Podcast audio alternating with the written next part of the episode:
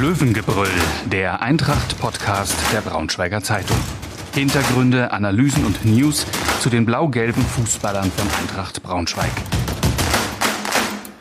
Hallo und herzlich willkommen zur neuen Folge des Eintracht-Podcasts Löwengebrüll.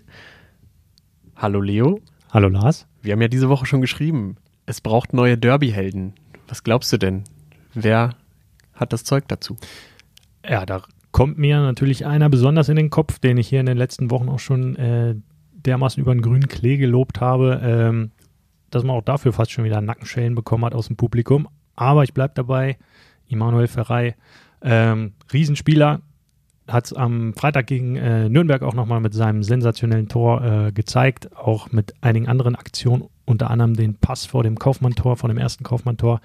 Überragend für die Liga, outstanding äh, und wir wollen uns ja heute so ein bisschen mit Thesen rund um das Derby am Samstag ähm, herumschlagen. Drei Thesen haben wir ausgepackt und meine erste These wäre, Immanuel Ferrei entscheidet das Derby, wobei du ja sagen würdest, Derby. Ja, finde ich auch irgendwie, hört sich schicker an. Ist so halb eingeenglischt, halb, äh, halb Hannoveraner, Braunschweiger Zungenschlag, so, oder? Meinst du, das kann man so über einen Kamm scheren, diese beiden Regionen? Da kriegen wir doch hier wieder Probleme. Fängt es bei dir schon äh, äh, in der Linguistik an, sozusagen die, die räumliche Trennung? Ist das auch schon ein Derby? Ich glaube, die sagen da drüben ja auch Krökeln zum Tischkicker spielen. Ne? Okay, das ist also, natürlich geisteskrank. Ja. Ähm, du sagst also, Ferrei macht das Tor oder Ferrei entscheidet das Derby mit seiner spielerischen Präsenz und Klasse? Wie auch immer. Also ich glaube, der ist wirklich der, jetzt lehne ich mich mal ein bisschen aus dem Fenster, beste Spieler der zweiten Liga, zumindest was den Offensivbereich ähm, angeht. Ähm, Hannover 96 hat mit dem Kollegen Bayer einen ähnlich interessanten Spieler an Bord, finde ich. Der hat auch sehr, sehr viel Potenzial, hat das auch schon unter Beweis gestellt jetzt in den letzten Spielen. Ähm, aber wenn es um Derby-Helden geht und wenn es um die eine Figur geht, die ähm, das Spiel offensiv entscheiden kann, ähm, dann gehe ich da ganz stark von Immanuel Ferrei aus. Ähm, wenn ich kleiner ähm, Idiot das allerdings schon weiß, dann weiß das auch Stefan Leitl und Hannover 96, ähm, was der für eine Klasse hat. Äh, entsprechend werden die wahrscheinlich ein bis zwei oder drei oder vier, je nachdem, fünf Spieler abstellen, um Verreiskreise einzuschränken. Ähm, aber selbst wenn, dann bedeutet das natürlich auch, dass die anderen Spieler mehr Platz, mehr Räume hätten und dass sie die nutzen können. Er hat ja zum Beispiel ähm, Fabio Kaufmann am, am Freitag gegen Nürnberg ganz gut gezeigt und auch Anthony Uja. Ähm, das war schon überzeugend und vor allem die zweite Hälfte. Äh, in der ersten Halbzeit, da hatten wir kurzzeitig den Eindruck, äh, jetzt ist gerade um die Eintracht geschehen, so, oder? Also da waren sie eine Phase lang wirklich wehrlos, planlos. Mausetot. Ja, so nach dem Nürnberger 2-1, da, wenn Nürnberg da nachlegt, dann kannst du einen Haken an die Saison machen. Aber dann kommt endlich mal dieses Glückstor von, von äh, Uja, das Kaufmann gut vorbereitet. Dann hast du endlich mal eine, diese positive Momentum reingeschlagen und jetzt geht's mit einem relativ guten Gefühl ins Derby oder wie ist dein, ja, dein gesamtemotionaler Zustand, was den Fußball betrifft? Privat müssen wir ja nicht sprechen. Ja, also ich, ich finde, das hat, glaube ich, beim einen oder anderen schon für, für Erleichterung gesorgt, dieser erste Dreier innerhalb der Mannschaft sowieso, aber ähm, zwei Euro ins Phrasenschwein, die Kuh ist natürlich noch nicht vom Eis hier mit einem Spiel. Und so ein Derby ist dann natürlich ähm, interessant dafür, in welche Richtung es jetzt geht. Also entweder es ist gleich wieder alles trostlos und äh, die Enttäuschung beim eigenen Anhang ist riesengroß oder aber es könnte so eine große Initialzündung für die nächsten Wochen sein. Ja, also die Kuh und das Eis. Ähm, aber das ist noch nicht vom Eis, das stimmt, aber das Eis ist jetzt vielleicht ein bisschen dicker, auf der die Kuh steht. Und jetzt kann man sich vielleicht ein bisschen weiter vorwagen, um die Kuh dann runterzulocken, um das Bild mal vollkommen auszureizen jetzt. Aber du leitest natürlich charmant über zur zweiten These, die äh, ich mitgebracht habe, die wir zusammen mitgebracht haben. Eintracht setzt jetzt zu einem Lauf an. Und da sind wir mal getrennter Meinung, oder? Ich weiß nicht, ich ähm, finde alles, was man von Hannover 96 in den letzten Wochen gesehen hat, war schon sehr abgezockt, sehr überzeugend. Ähm, da ist nicht mehr viel von dem chaotischen Saisonstart übrig. Also viel Qualität im Kader. Ich gehe eher davon aus, dass man sich da zu einem zu einem Unentschieden kämpft. Ja, das wäre meiner Meinung nach auch ein Erfolg aus Eintracht-Sicht. Ähm, Gerade wenn man schaut, dass Hannover die letzten vier Spiele ähm, gewonnen hat und ja, Kontakt auch zur Spitzengruppe hat. Ähm, ich habe die Woche mit Bernd Gersdorf telefoniert, der 1970, ähm, glaube ich, zum vorletzten Eintracht-Sieg in Hannover äh, getroffen hat. Das muss man sich eigentlich auch mal vorstellen. 1970 der vorletzte Eintracht-Sieg in Hannover. Okay. Der meinte jedenfalls, es geht für beide um, um viel auch. Also Hannover hat äh, Kontakt zur Spitzengruppe, steht nicht mehr im Niemandsland, könnte, äh, hat den Platz 1 sogar in Reichweite. Und eben auch Eintracht ist ein bisschen gelöst, gelöst her. Und dieser, auch wenn es nur für eine Nacht war, von Freitag auf Samstag hat Eintracht ja auch den letzten Platz verlassen, hat einmal führt äh, auf 18 geschickt. Ähm, auch das ist ja so eine kleine Sache, die vielleicht ein bisschen Wirkung haben kann. Ähm, ja, ich glaube auch, ein Remis wäre ein Erfolg. Und wenn wir mal auf die Wochen danach schauen, dann äh, sind so in einer Reihe ähm, Karlsruhe, Kaiserslautern, St. Pauli und Magdeburg. Und das ist halt eine Phase, in der du punkten musst. Also jetzt, wenn ich jetzt, wann dann? Jetzt ist diese, die, die, das Alibi der ersten Wochen mit den starken Gegnern weg. Ähm, klar, alle Gegner sind irgendwie gut, aber nicht so gut wie die ersten Wochen es, es waren. Und jetzt sind die Clubs an der Reihe, gegen die du punkten musst. Deswegen gehe ich davon aus, dass Eintracht eine Serie startet. Eine Punkteserie, wie das jetzt in Hannover anfängt oder weitergeht. Die drei Punkte haben sie jetzt schon gegen Nürnberg. Ähm, mal sehen, aber ich glaube auch ein Unentschieden, damit könnten wir sportlich gut leben, oder? Ja, Punkteserie würde ich auch mitgehen. Siegesserie, glaube ich, zum aktuellen Stand der Entwicklung noch nicht.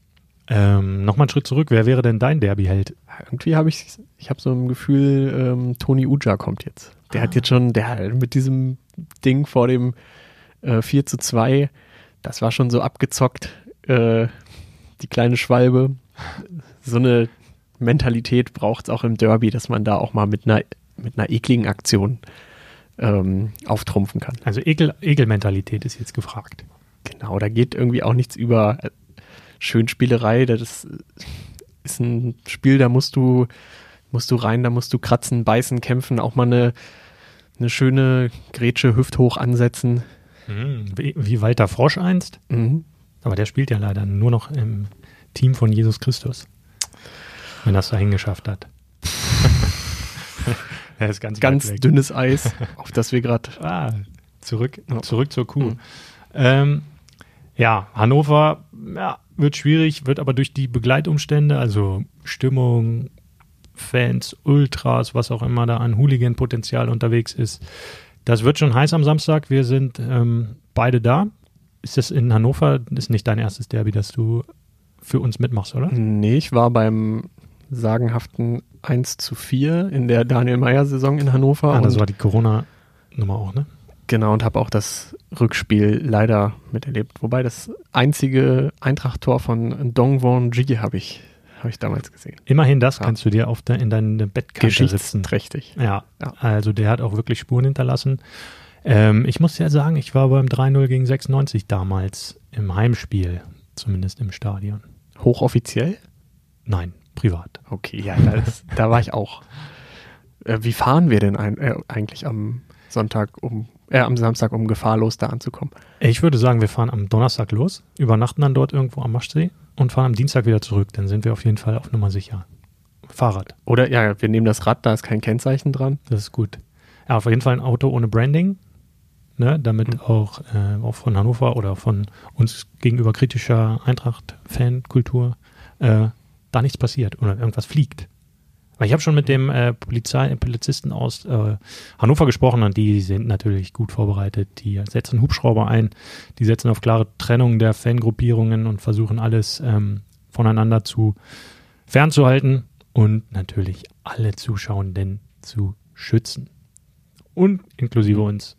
Ja, und es ist ja auch tagsüber angesetzt, nicht wie das Bundesliga-Derby, das äh, war war Freitagabend, glaube ich. Ne? Freitagabend mhm. und ein völliges Chaos, ja. wenn ich mich recht erinnere. Ja, aber das war natürlich auch extrem dämlich, da in die Dunkelheit hinein so ein Spiel zu legen. Ähm, unsere Kollegen, unsere erfahreneren Kollegen Hans-Dieter Schlafes und Thomas Fröhlich waren da, glaube ich, vor Ort. Und äh, ich habe mich neulich mit einem von beiden getroffen, der noch erzählt hat, dass da den Abend dann auch 100, 150 vermummte, schwarz gekleidete genau auf die beiden zugelaufen sind. Jetzt nicht, um die zu ärgern, und piesacken und kritisieren wegen ihrer Texte, sondern äh, weil die einfach im Weg standen. Und da meinte selbst unser erfahrenster Kollege, da ist ihm sozusagen äh, ein wenig schwummerig geworden. Oh. Na. Na, da müssen wir jetzt auch ein bisschen aufpassen, ne? Genau, aber hoffen wir mal, dass es am Samstag dann eher den Hausherren schwummerig wird vom äh, rauschhaften Braunschweiger Fußball. Gute Überleitung denke ja. ich, zu äh, These 3. Und äh, da wird ein bisschen kontroverser. Michael Schiele, es geht nochmal um die Position des Trainers. Gerade heute, wir nehmen auf an Mittwochvormittag und hier ploppen nur so die äh, Push-Up-Nachrichten ein. Push-Up, Push-Nachrichten. Ich bin schon wieder im Sportmodus. Push-Nachrichten rein. Ähm, Thomas Duchel wäre jetzt frei. Ähm, Domenico Tedesco wäre jetzt frei. Ähm, heißt, müsste Eintracht nach einer Derby-Niederlage jetzt äh, Michael Schiele raushauen und einen von den beiden verpflichten. Vielleicht auch Marco Rose. Irgendwelche großen Namen sind ja auf dem Markt. Tja, ich ähm, vermute fast, dass ähm, dieses Spiel letzte Woche gegen Nürnberg ähm, dem Trainer ja auch zu Recht wieder ein bisschen Kredit verschafft hat. Zumindest auch so in der, in der Außenwahrnehmung. Ich glaube, innerhalb des Vereins, da ist noch keiner so richtig nervös geworden. Aber als Zeitpunkt wäre das äh, die Woche nach dem Derby natürlich irgendwie dankbar wenn man sich das mal anguckt. So, du hast diesen ersten emotionalen Stolperstein dieser Saison dann ähm, überwunden, hast danach, wie du schon angesprochen hast, Gegner, die du schlagen kannst oder bei denen du auf jeden Fall punkten kannst und musst. Mhm.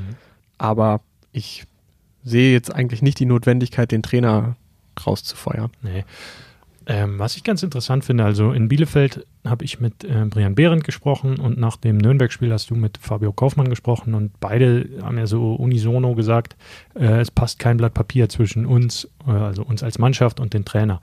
Und ähm, auch Behrendt hatte ganz interessant gesagt, ähm, wenn eine Mannschaft gegen den Trainer wäre, dann würde sie auch anders spielen. Dann würde sie anders auftreten, anders kämpfen oder gar nicht mehr kämpfen. Und dann würde man das sehen und erkennen. Und diesen Eindruck habe ich aber auch in den Spielen zuvor noch nicht gehabt, dass es da eine, eine Wehrlosigkeit gab, dass es einen Bruch zwischen Chile und der Mannschaft gegeben haben könnte. Diesen Eindruck habe ich nicht und das hat auch alle Gespräche, die wir so im, im Hintergrund auch führen, auch nie jemand angedeutet, dass es da Verwerfungen gegeben haben könnte. Ich, ähm, ich finde auch gerade, dass es Brian Behrendt ist, der äh, da diesen sehr, sehr offensiven Vorstoß macht oder sehr, sehr ehrlich mit dieser Situation auch umgeht. Das äh, ist besonders, weil als Michael Schiele in Braunschweig angetreten ist, da war ja Behrendt eine der ersten Persönlichkeiten, die er aus der Startelf rausgenommen hat. Also den Saisonstart Kaiserslautern und Viktoria Berlin hat, äh, hat Brian damals auf der, auf der Bank verbracht und ähm, war darüber, glaube ich, nicht ganz glücklich. Und auch so über die Saison hinweg hatte man immer das Gefühl, Michael Schulz ähm, wäre schon in der Gunst des Trainers höher gestellt. Hm. Ja, klar, also persönlich, das ist ja ein gutes Zeichen, wenn es persönlich dann vielleicht nicht die beste Beziehung ist, aber Behrend dann trotzdem das absolut sportliche Vertrauen in die fachlichen Qualitäten von, von Schiele hat, dann na, ist das schon ein Plädoyer mit Aussagekraft gewesen, dass der Behrend da gehalten hat. Wobei die äh, emotionale Grund, Auslage bei Kaufmann und, und Schiele ein bisschen eine andere ist. Ne? Die beiden kennen sich, glaube ich, schon ewig. Genau. Aus Würzburg oder vorher auch schon zusammengearbeitet. Fabio in Aalen Balljunge gewesen, als Michael Schiele dort noch Spieler war. Also so weit geht es schon zurück. Und was mir noch aufgefallen ist auch, ähm, klar, Michael Schiele hat gejubelt wie sonst, wie alle im Stadion am, am Freitagabend über die Tore. Ähm, ist durch die Luft gehüpft und hat sich durchgestreckt. Ähm, ist natürlich ganz gut in Form noch der, der, der Kollege und kann das gut machen. An, bei anderen lunzt ja dann so ein bisschen eine, auch eine Wohlstandsplauze manchmal unterm Pullover raus, wenn die Trainer sich so äh, echauffieren vor Freude. Ähm, kann man sich eigentlich vor Freude echauffieren? Wenn sie sich freuen, so.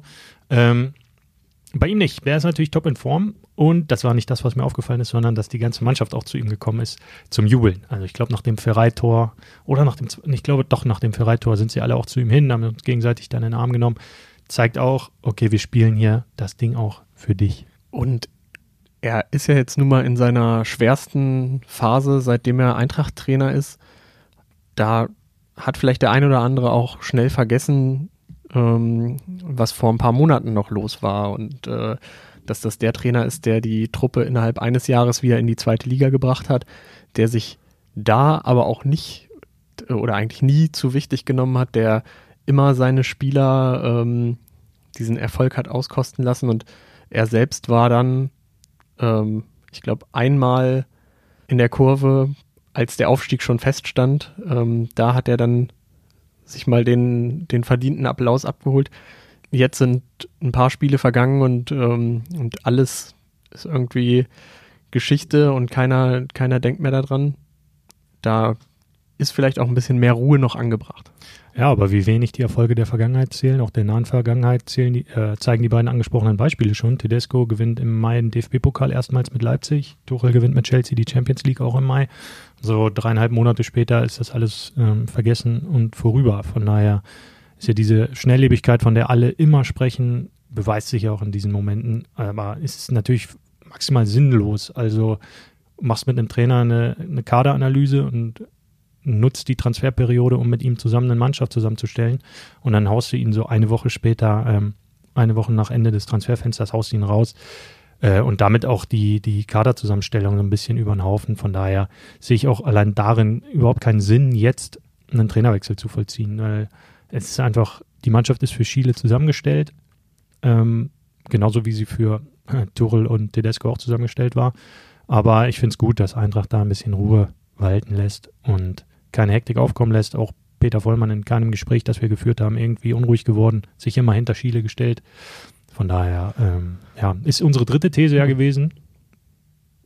Michael Schiele wird unabhängig vom Derby Eintracht-Trainer bleiben. Um das Thema nochmal abzuschließen, der Wunsch nach Kontu Kontinuität ist ja überall immer groß. Das ist großes Wort, wird immer ähm, reingeworfen, wenn es bei Vereinen nicht läuft, aber wenn es dann tatsächlich mal zu einer ähm, kritischen Phase kommt, dann werden diese ganzen Grundsätze auch ähm, so in der, in der öffentlichen Debatte schnell aus den Augen verloren. Ne? Ja klar, da bewahrheitet sich dann, wie ernst du diese Thesen dann als Verein auch meinst und wie, ja, wie dann der Wunschtrainer die 1A-Lösung ähm, in der ersten großen Krise geschützt oder nicht geschützt wird, ähm, zeigt dann halt sehr, sehr schnell auf und klar auf, wie opportunistisch da ähm, so eine Vereinsführung agiert. Also klar ist auch immer eine Frage von Alternativen und irgendwie wabert ja schon seit Wochen, hat zum Beispiel in Leipzig der Name Marco Rose rum, der auch in Leipzig wohnt, der eine RB-Vergangenheit hat, der jetzt frei ist und vielleicht die noch ein bisschen größere Lösung als Tedesco ist, aber das ist natürlich dann,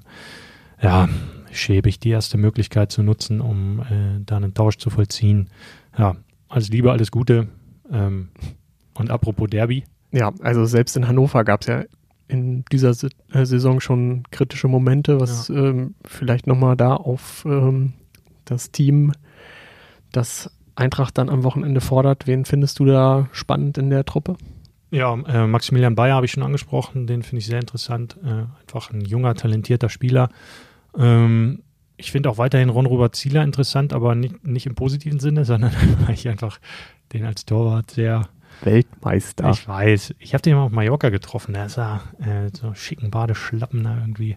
Also nicht am Ballermann, sondern äh, im Porte Soyer äh, rumgeschlendert mit seiner Frau und hatte gefühlt die Weltmeistermedaille um den Hals hängen, hat sich fotografieren lassen. Und also nicht mit mir, das mache ich natürlich nicht, aber mit vielen anderen.